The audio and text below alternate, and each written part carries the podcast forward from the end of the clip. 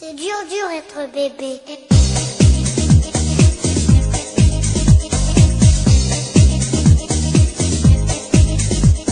小伙伴们，小伙伴们，当童年遇上绘本，开始广播啦！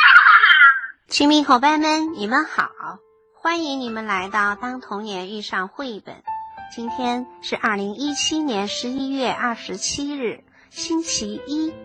天气慢慢变冷了，早上当闹钟滴滴滴滴响起来的时候，还真想在被子里再赖一会儿呢。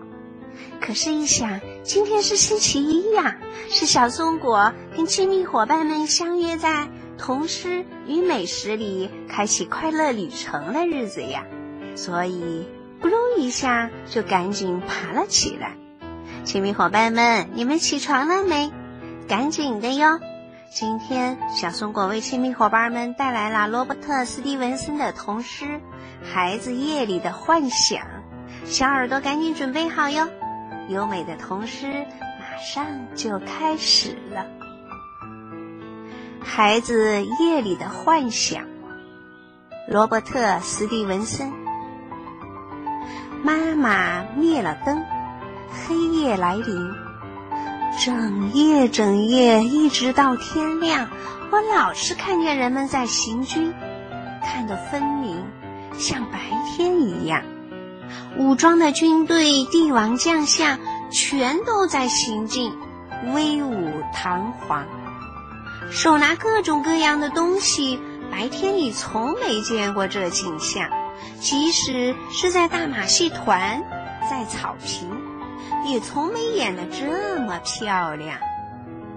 我见到各种野兽、各种人，全都结队行军向前方。开始的时候慢慢移动，到后来他们越走越匆忙，我一步步离，紧挨着他们。终于，我们全进入了睡乡。好了，亲密伙伴们，漆黑的夜。